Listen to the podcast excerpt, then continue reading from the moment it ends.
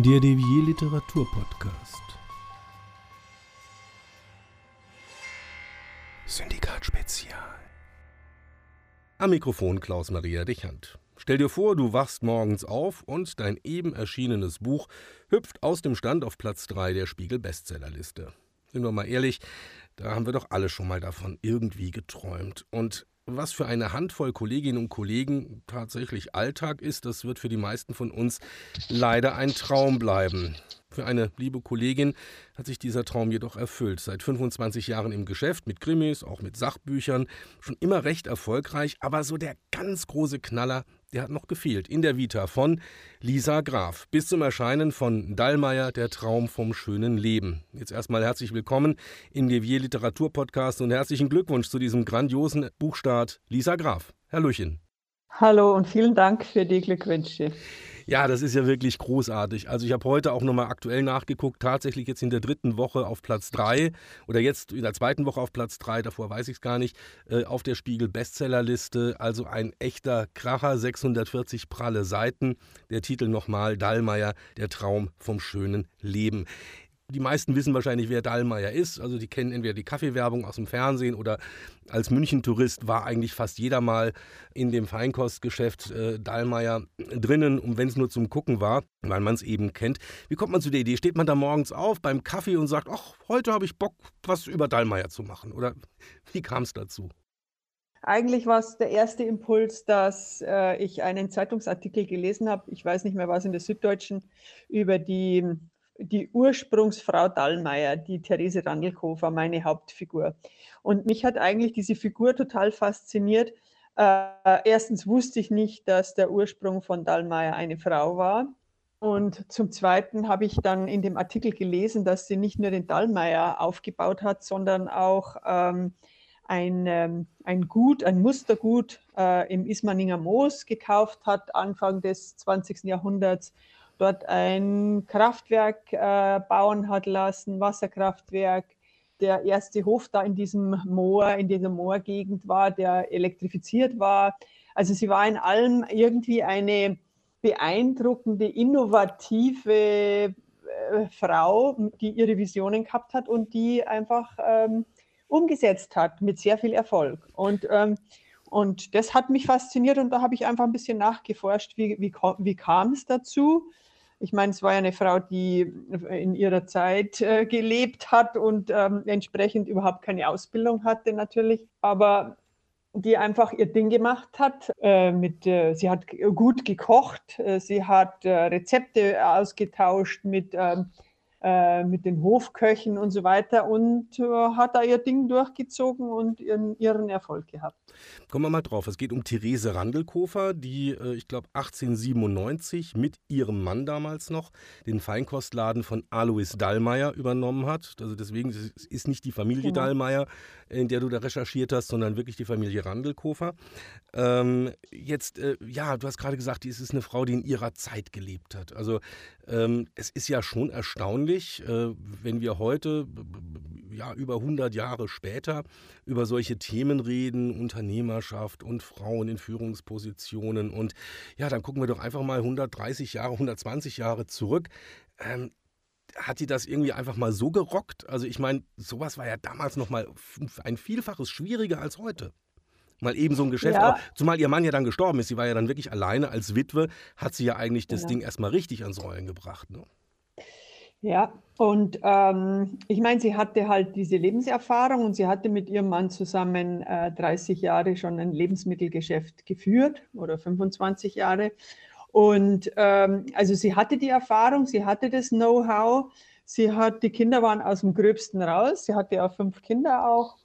Und, ähm, und üblich war es damals schon, dass so eine Witwe den Betrieb, den gemeinsamen Betrieb mal eine Zeit weitergeführt hat äh, und den für die Söhne sozusagen erhalten hat.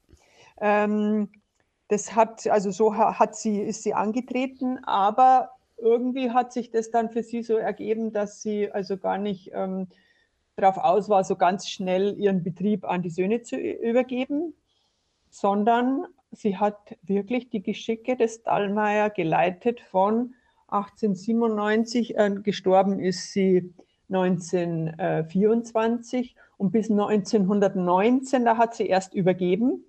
Und sie war es tatsächlich, die federführend dieses Haus gebaut hat in der Dienerstraße. Und ähm, ja, sie hat sich da nicht so schnell verdrängen lassen von dem Platz. Also durchaus ein Beispiel für alle jungen Frauen, die was aufbauen möchten, man sagt, hier, ähm, ja, liest dir mal diese Geschichte durch, weil da ist, da ist ganz viel Musik drin, auch für das eigene, ja, Emporkommen, das eine eigene Unternehmerdasein. Ja, und zwar, und zwar nicht nur für die jungen Frauen, weil die Therese Randelkofer war damals auch schon Ende 40. Also durchaus auch noch so zweite Lebenshälfte geht auch noch, kann man auch noch was ganz Neues machen jetzt, ich will dir jetzt nicht zu nahe treten, aber wir sind ja, ja, beide auch nicht mehr so die ganz taufrischen, wie wir jetzt hier miteinander ja. reden. Weil du jetzt gerade gesagt hast, nicht nur die jungen Frauen. Ich meine, du bist jetzt selbst seit 25 Jahren als Autorin unterwegs, du bist Lektorin, ähm, du stehst da auch schon seit Jahren deine Frau.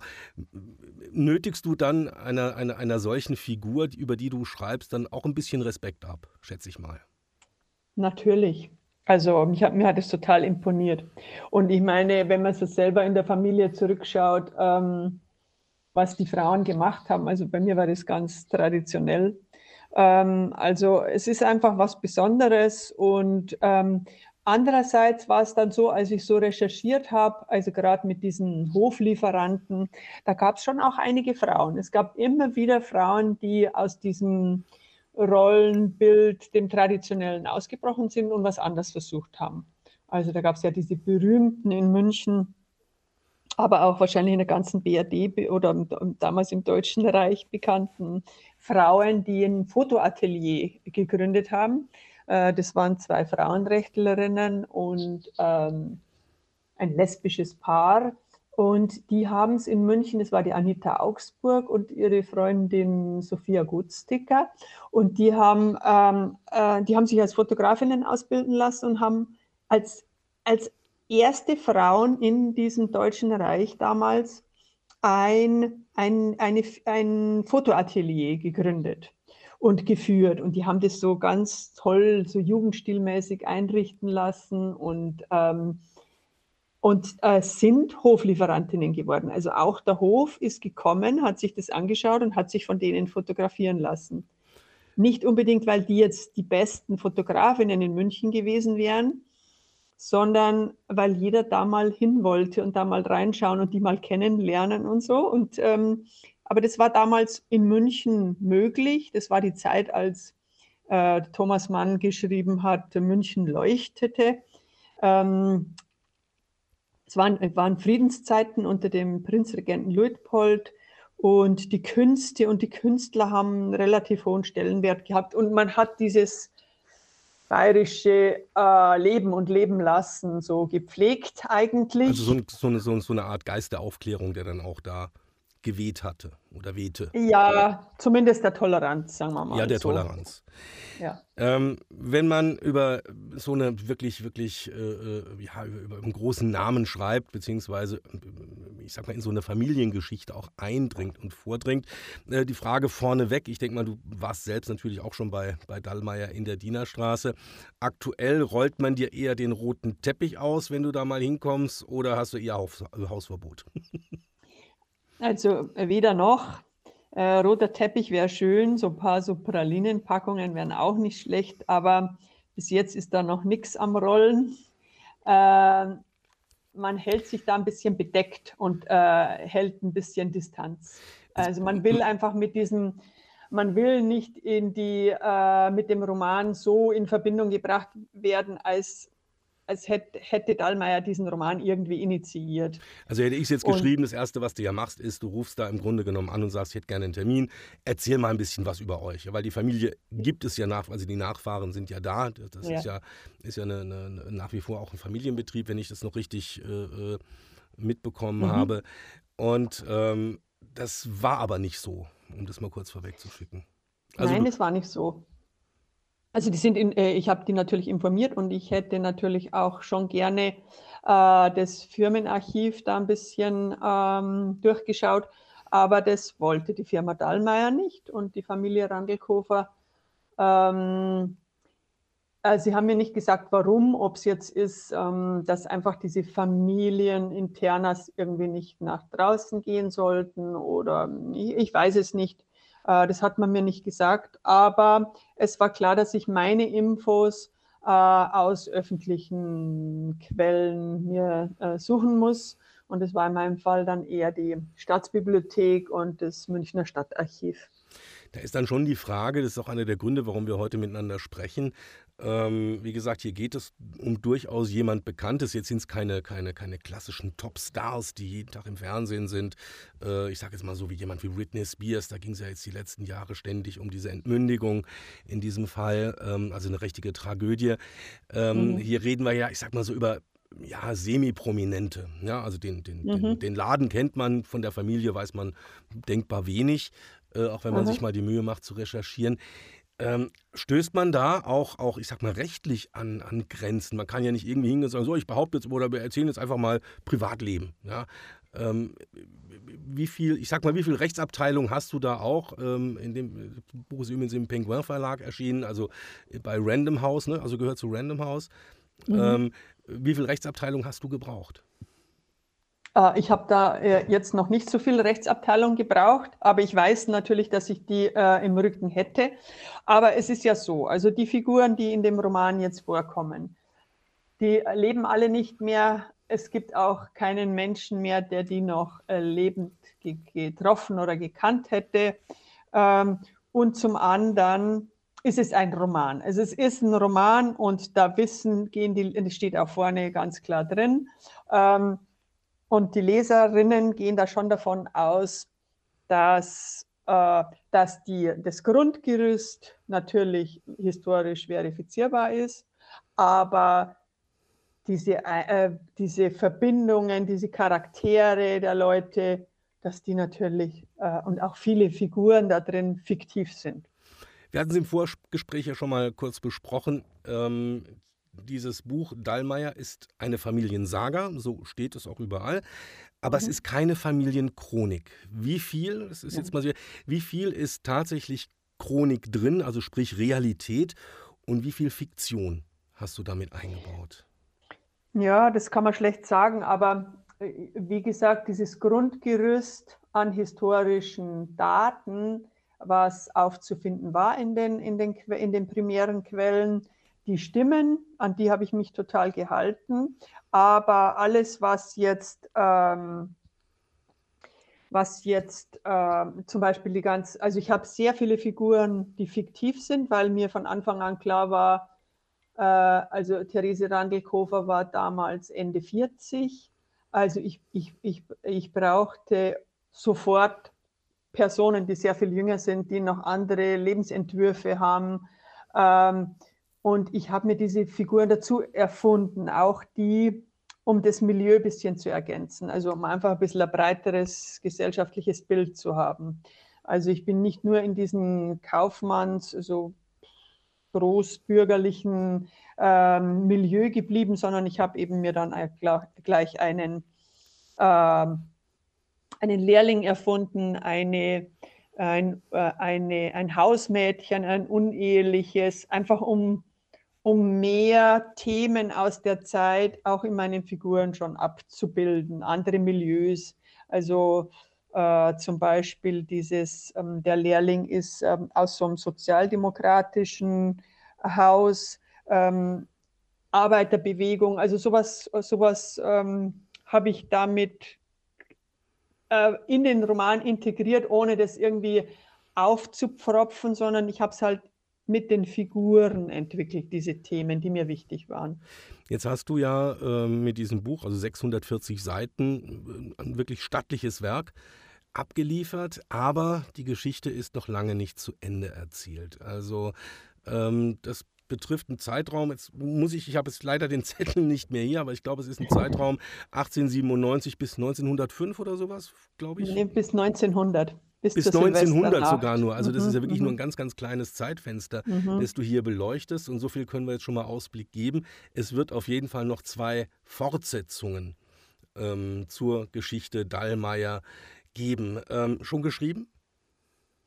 Äh, Band 2 ist schon geschrieben und deine 640 Seiten, das sind, äh, es sind eigentlich 624 und der Rest ist ein Ausblick schon auf den Band 2. Also ich habe nur beim großen A geguckt, da steht 640. Ja, ja. ja, also 624 Seiten. 624. Lisa Graf macht es exakt genau. Da kommt die Lektorin durch, ne? da wo man wirklich exakt und ganz, ganz genau sagen.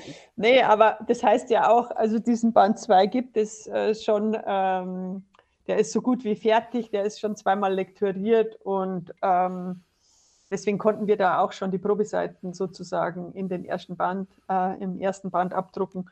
Ähm, also den gibt es im Oktober 22 und der äh, umfasst einen Zeitraum von 1905 bis 1920.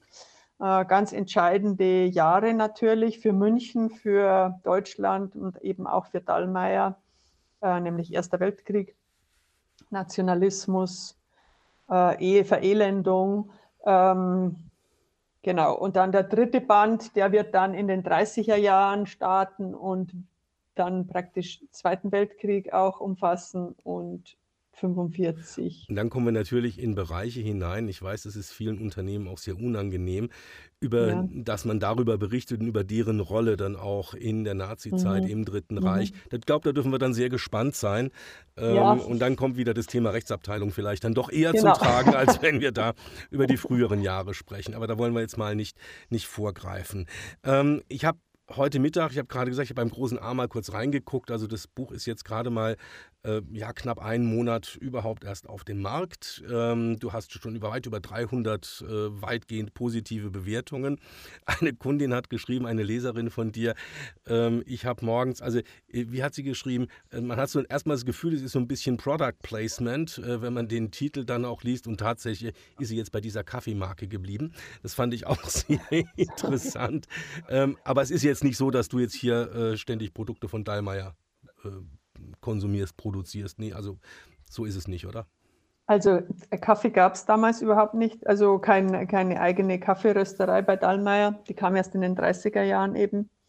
Aber nee, ich, ich mache keine Produktwerbung für spezielle Produkte im Dallmayr. Natürlich ähm, äh, äh, beschreibe ich ähm, einzelne Produkte und wie es vielleicht dazu gekommen ist. Zum Beispiel haben die ja die Bananen eingeführt in, ähm, in München, in, in Ach, Bayern. Ehrlich? Okay.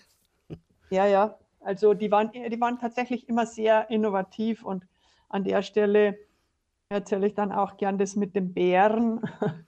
Und zwar ist da, weil da gibt es halt ein Foto, äh, 1910 so ungefähr, da hat die, hat Dallmayr äh, wurde da ein Bär zerlegt bei Dallmayr.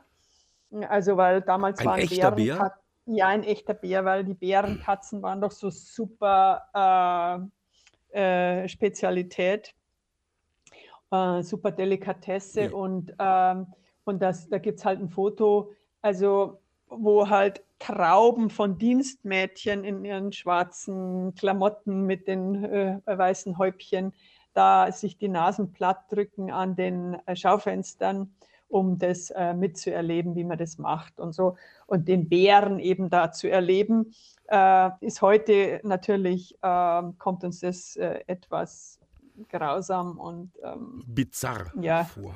Bizarr vor, ja. Aber es war halt damals, ähm, aber es war so eine typische Aktion ähm, von Dallmayr und diese, diese Bananen eben aus den Kanaren die waren, das war halt ein schwieriges Problem mit dem Transport, da mit den, mit den Dampfschiffen, das, äh, die, die, äh, die Bananen da heil herzubringen, ohne dass die schon reifen zu früh und dann braun ankommen und so. Und natürlich, wie man mhm. dann das Zeug verarbeitet, das war damals auch, also mit den, also ich, ich habe halt dann so eine Szene, wo es dann Bananeneis machen bei Dallmayr mit den Sacletti-Eismaschinen, also die noch mit Hand betrieben waren natürlich.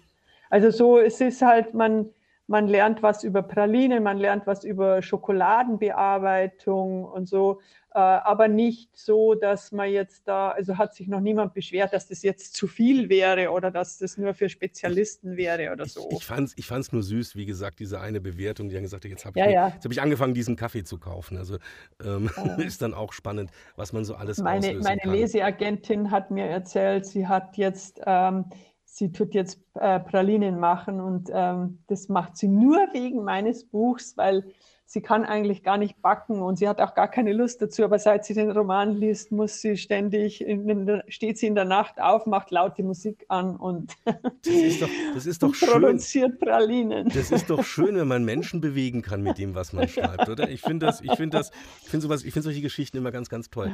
Ähm, jetzt, äh, du warst selbst überrascht über diesen Wahnsinnserfolg. Äh, ein bisschen hat äh, Random House da auch dran gebastelt. Wir hatten es im Vorfeld gehabt. Also das ist so, man hat wirklich das große Geschirr rausgeholt. Ich schicke das jetzt ganz kurz vorne weg. Man hat Buchhandlungen mit Vorab-Exemplaren versorgt. Also man ist davon ausgegangen, dass man da wirklich auch, oder man hat sich vorgenommen, dann investieren wir auch mal ein bisschen was. Mhm. Das heißt, da ist jetzt auch was losgetreten. Ähm, der Erfolg gibt letzten Endes dir und natürlich auch dem Verlag schlussendlich natürlich auch recht. Ich weiß, dass wir in Deutschland durchaus die Neigung haben, ähm, ich sag mal, große Unternehmerfamilien ja ähm, durchaus auch näher zu beleuchten. Es gibt ja diverse Retrospektiven auch im Fernsehen. Enne Burda mhm. kam jetzt, glaube ich, letztes Jahr äh, mehrfach jetzt auch im mhm. Fernsehen. Auch so eine mhm. ja, namhafte Unternehmerin, die ja auch äh, mhm. Großes geleistet hat. Ähm, und, und ja, mal so ein bisschen, ich weiß nicht, gibt es da schon konkretes äh, Angebot? Also ich weiß, das Hörbuch ist natürlich längst draußen, keine Frage. Äh, das ist ja zeitgleich, glaube ich, erschienen. Ähm, Gibt es schon irgendwie Überlegungen, dass das Ganze auch, ich sag mal, filmisch, fernsehtechnisch irgendwann Niederschlag finden könnte? Ja, die gibt es schon. Also es gibt schon seit über einem Jahr eine Filmoption, weil ich wurde ja Corona-bedingt um ein Jahr verschoben. Äh, und ähm, es gibt also eine Filmoption, die jetzt nochmal verlängert wird wahrscheinlich. Es gibt andere Interessenten, falls es da nicht klappt. Aber ja, das Interesse ist groß und ähm, wird natürlich jetzt noch größer, nachdem äh, sich der Roman so gut verkauft. Also das ist einfach auch ein Argument, dass es dafür ein Publikum gibt, was sich wahrscheinlich dann auch den Film anschauen würde. Andere Frage nochmal ganz. Ah, nee, Quatsch, bleiben wir ganz kurz bei diesem Thema Verbreitung, ähm, Thema Übersetzungen ich gebe dir mal das Stichwort Japan, weil da hatten wir, da hast du mir beim Vorgespräch was Nettes erzählt dazu. Ja, also mein Traum wäre, ich sage jetzt mal, was mein Traum wäre. Also mein Traum wäre. So, liebe, liebe Leute von Random House, hört jetzt einfach gut zu. ich, naja, ich wäre ge gerne bis Weihnachten noch irgendwie auf dieser Bestsellerliste vertreten. Das wäre so mein, wäre so meine, es wäre mein Weihnachtsgeschenk. Und dann möchte ich natürlich gerne verfilmt werden und dann möchte ich gerne übersetzt werden ins Englische und ins Japanische. Und das Japanische deshalb, weil, weil Japan die einzigen Dallmayr-Geschäfte außerhalb Münchens hat. Weil Dallmayr hm, wollte ja keine so Franchise oder sonstigen Dependancen errichten in Deutschland, sondern nur dieses Original in München in der Dienerstraße aber die Japaner haben es geschafft, dass in ihren Kaufhäu in so einer Kaufhauskette mehrere kleine Dallmayr-Geschäfte so in, ähm, äh, in den größten Städten äh, da sind. Und da gibt es auch Dallmayr Produkte und es sieht alles so aus wie in der Dienerstraße. Also gleich neben den Hofbrauhaus, Hofbräuhaus-Simulationen wahrscheinlich dann irgendwo in Tokio und anderen Städten. Ähm, Du bist von Haus aus ja auch Krimi-Autorin. So, jetzt bist mhm. du im historischen Fach gelandet und du bist damit jetzt auch noch eine Weile beschäftigt. Geht uns die Krimi-Autorin verloren durch diese Aktion, durch diesen Erfolg? Hm, weiß ich nicht. Also das, ähm, das ähm, man weiß ja nicht, wie es weitergeht. Also ich äh, habe diese drei Verträge jetzt bei Penguin und ich würde äh, natürlich auch gern bei Penguin bleiben. Aber wir sind noch am Überlegen, wie es weitergehen könnte, ob ich im, beim historischen Stoff bleibe, ob ich das vielleicht mit einem Krimi verbinde, also einem historischen Krimi oder so. Aber das ist noch nicht ausgedacht. Ich bin eigentlich offen für, Offen für, für alles Mögliche, ja. ja. Du weißt ja, wer für alles offen ist, ist meistens nicht ganz dicht. Das habe ich mal ganz früh gelernt. Den, das ist einer meiner Lieblingssprüche überhaupt. Okay. ähm, ja, ähm, Nochmal ganz kurz, wie gesagt, also das eine ist jetzt wirklich dieses Buch, du bist äh, jetzt, du gehörst jetzt zu den Großen in den Schriftstellerkreisen, auch bei uns im Syndikat, jetzt auch zu den, zu den namhaften äh, äh, Damen und reißt dich da wirklich ein.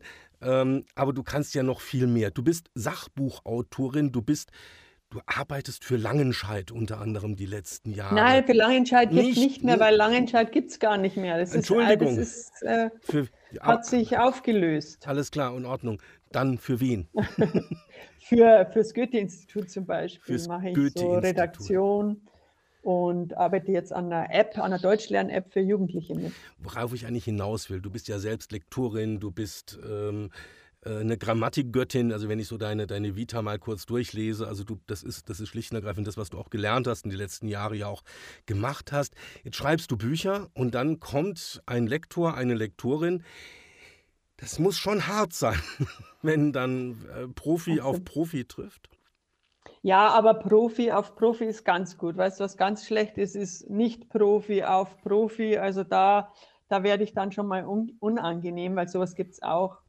Aber ähm, nein, ich treffe wirklich da auf Profis, eigentlich jetzt in allen Verlagen.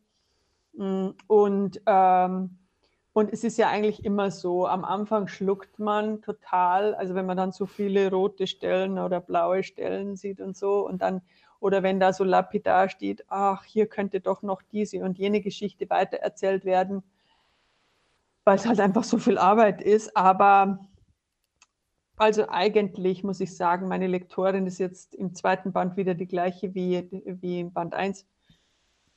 Die hat eigentlich immer recht. Also ist einfach so. Also jetzt nicht bei der, bei der Grammatik oder Rechtschreibung oder so. Nee, ich denke, das dürfte jetzt auch das geringere Problem sein. Also, ja, das ist das geringere Problem. Äh, es ist einfach dieses, ähm, ich habe dir ja im Vorgespräch erzählt, dass wir, dass ich oft so dieses Problem hatte als Krimi-Schriftstellerin, packst du deine Szenen ja anders an. Du gehst schnell in eine Szene rein, du äh, fängst ohne große Präliminarien da an. Ja, also Zack, quick, bist quick, du drin. Quick and dirty, ne? Ja, genau. Und so gehst du auch wieder raus. Und das habe ich am Anfang auch gemacht bei Band 1. Und dann hat die immer mir hingeschrieben, ja, aber da müsstest du deine äh, Leserinnen schon noch besser mitnehmen und so. Und wir, man weiß ja gar nicht, wo wir jetzt sind und so. Da habe ich gedacht, was hat sie denn da immer? Und dann erst später habe ich das dann eigentlich verstanden, dass das vom, vom Krimi-Genre herkommt und dass ich jetzt in, tatsächlich einfach in einem anderen Genre bin und äh, mir da angewöhnen muss, auch mal erst einmal so eine Atmosphäre zu ein bisschen besser zu beschreiben, bevor ich dann mit einem Dialog einsetze oder so. Also, Aber wir haben uns gut zusammengerauft. Da siehst du auch, wir Schriftstellerinnen und Schriftsteller lernen letzten Endes nie aus und müssen uns dann auch mal wieder ein bisschen was sagen lassen und sollten uns auch ein bisschen was sagen lassen. Das ist auch eine ganz, ganz wichtige Sache. Ja, äh, Lisa Graf, ähm, jetzt die, die berühmte Frage, die ich gerne mittlerweile stelle. Ähm, Habe ich was vergessen zu fragen, was unsere Zuhörerinnen und Zuhörer unbedingt noch über dich wissen müssten?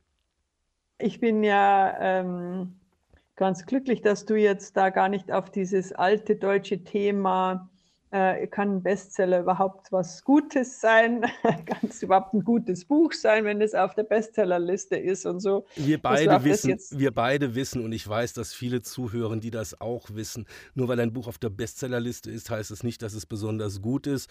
Ähm, aber es kann, können durchaus Preziosen drauf sein. Und ich, ich persönlich genau. lebe nach dem Motto, das hängt vielleicht damit zusammen, weil ich diese Erfahrung noch nicht machen durfte, lieber von Dennis Scheck verrissen als gar nicht besprochen. Deswegen.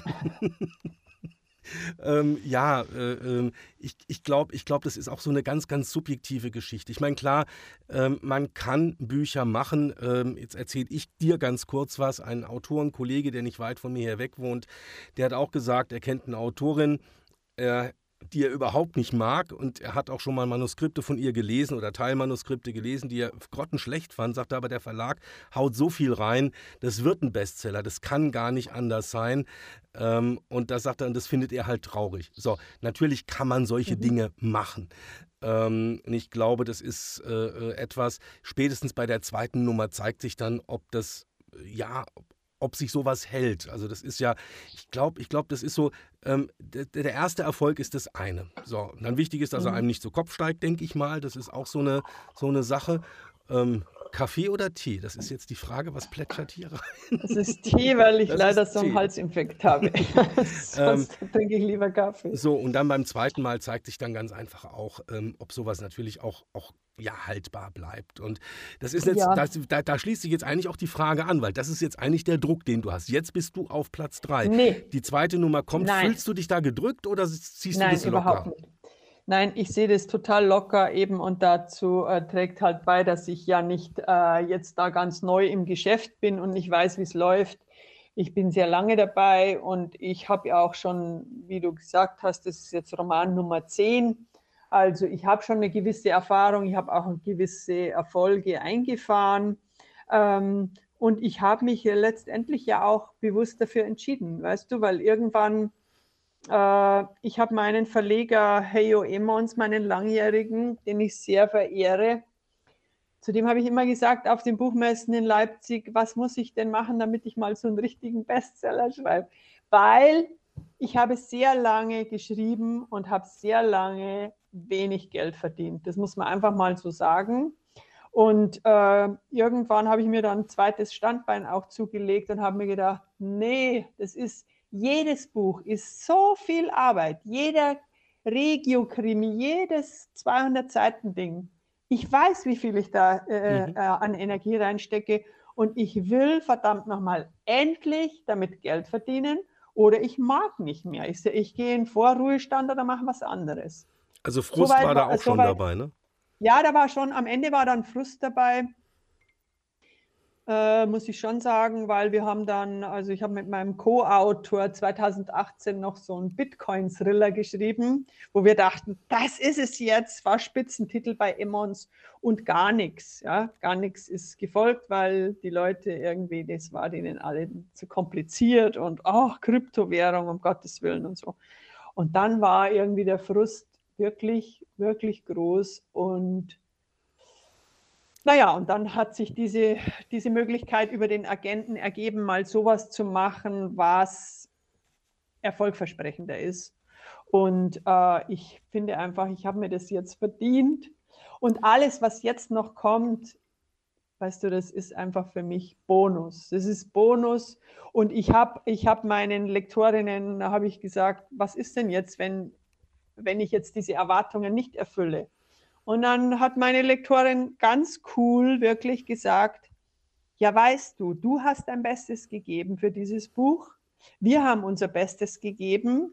Wenn es dann trotzdem nicht läuft, können wir auch nichts, können wir auch nichts machen. Aber das ist kein Grund, sich zu verstecken und nie wieder irgendwie aufzutauchen. Also ich nehme jetzt aus deiner, aus deiner Rede zwei Dinge raus. Das eine ist ähm, eigentlich immer cool bleiben bei der ganzen Geschichte und letzten Endes niemals den Kopf in den Sand stecken. Ich weiß ja, weil du gerade vom oder weil wir gerade über diesen Frust kurz gesprochen haben, der ist ja bei vielen da. Also irgendwo sich dann abrackern mhm. über Jahre, Jahrzehnte und ja. teilweise wirklich geile Ideen. Also ich habe da auch schon Bücher mhm. gelesen. Äh, ich habe Bestseller gelesen, jetzt komme ich nochmal ganz kurz zurück, die waren ja bemüht mhm. und mm, und dann liest du Bücher und denkst so, wow, was für Knaller, wirklich richtig geile Stories, du bist gefesselt, du bist mhm. gerade im Krimi-Bereich. Ähm, und da sind Leute dahinter, die, die wirklich Frust schieben ohne Ende. Ähm, ja, kann man eigentlich nur sagen, hört jetzt hier ganz deutlich auf, Lisa Graf. Ähm, Wunder gibt es immer wieder und irgend, irgendwann, irgendwann kommt der Tag, an dem äh, ja, ihr auch belohnt werdet für eure Mühe. Ja, und ich meine, man kann auch so einen Bestseller schreiben mit bestem Gewissen. Ähm, und eben sein Bestes geben. Und das habe ich gemacht. Und da ist meine ganze Erfahrung eingeflossen aus so vielen Jahren äh, äh, Arbeiten und Schreiben und so weiter. Und ich glaube, er ist nicht schlecht. Er ist halt auf eine bestimmte Kernzielgruppe zugeschnitten. Das war ganz klar. Also da, da geht auch das Cover hin. Ja, ich hätte mir auch ein, äh, ich hätte mir auch ein anderes Cover sehr wohl vorstellen können, hatte ich allerdings gar, gar kein Mitspracherecht.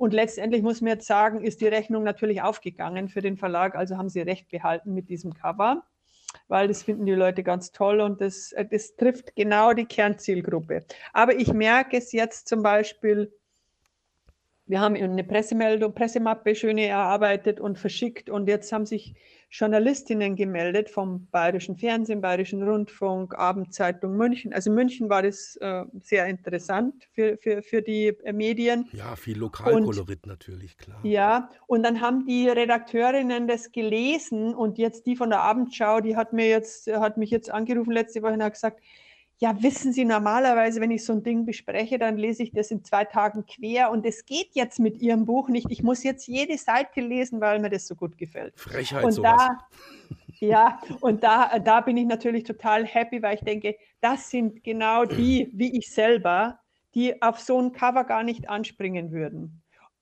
Aber wenn Sie es dann aus irgendeinem Grunde trotzdem lesen, dann finden Sie es ganz toll.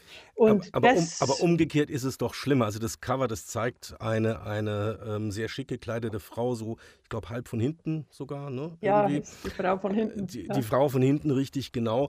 Ähm, man wähnt dahinter dann eine, eine ja relativ banale Geschichte, wenn man das Cover sieht. Stimmt aber nicht. Der Inhalt ist gar viel gehaltvoller, als das Titelbild letzten Endes aussagt. Umgekehrt finde ich es viel schlimmer, wenn das Titelbild weiß Gott was verspricht und dann wird man ja mit ganz viel Schrott beseelt. Ähm, aber so rum ist es ja. doch viel schöner dann letzten Endes. Kein Ding. Nee, ich finde das, ich finde das, ich finde das klasse. Ich finde das auch klasse, dass das, also jetzt wirklich so diese, diese, ähm, ja, so diese Erfahrung zu machen. Das macht auch Menschen wie mir Mut, die ja im Grunde genommen noch, noch Schreibrookies sind, ähm, zu sagen, hey, guck mal, da hat jemand äh, äh so viele Jahre auch wirklich geackert und bricht mhm. dann tatsächlich auch mal durch. Das ist geil, das mhm. ist cool und ich sage ja, ein bisschen Hoffnung machen, gerade in diesen Zeiten. Ich glaube, es gibt nichts genau. Wichtigeres das als, soll's, das soll's sein, ja. als Hoffnung das zu machen. Mhm. Liebe Lisa Graf, ich bedanke mich jetzt für eine gute Dreiviertelstunde, fast Dreiviertelstunde, die wir hier miteinander reden durften. Ich wünsche dir für die nächsten beiden Dallmayr-Geschichten den gleichen Erfolg. Haus durch. Ich wünsche wirklich, ich würde mich freuen, wenn wir, wenn wir das Ganze dann auch im Fernsehen sehen könnten. Ähm, und ich glaube, dann machen wir nochmal einen Podcast dazu und dann lädst du mich ans Set ein. Dann machen wir das nämlich vor Ort. Dann komme ich da okay. selbst dann hin. Ja, haben wir einen Deal? Bestimmt. Dann haben wir einen Deal. Alles klar. Ich bedanke mich ganz herzlich bei Lisa Graf. Ganz, ganz liebe Grüße ins Berchtesgadener Land, in diese Ecke runter. Ja, ähm, und toi, toi, toi und viel Spaß natürlich beim weiteren Schreiben und ganz, ganz viel Erfolg. Ja, vielen Dank und danke für deine Mühe und die tollen Podcasts, die du machst. Ich höre die sehr gerne. Das ist schön. Allerhaupt. Bis denn. Ciao, ciao. Bis dann. Ciao.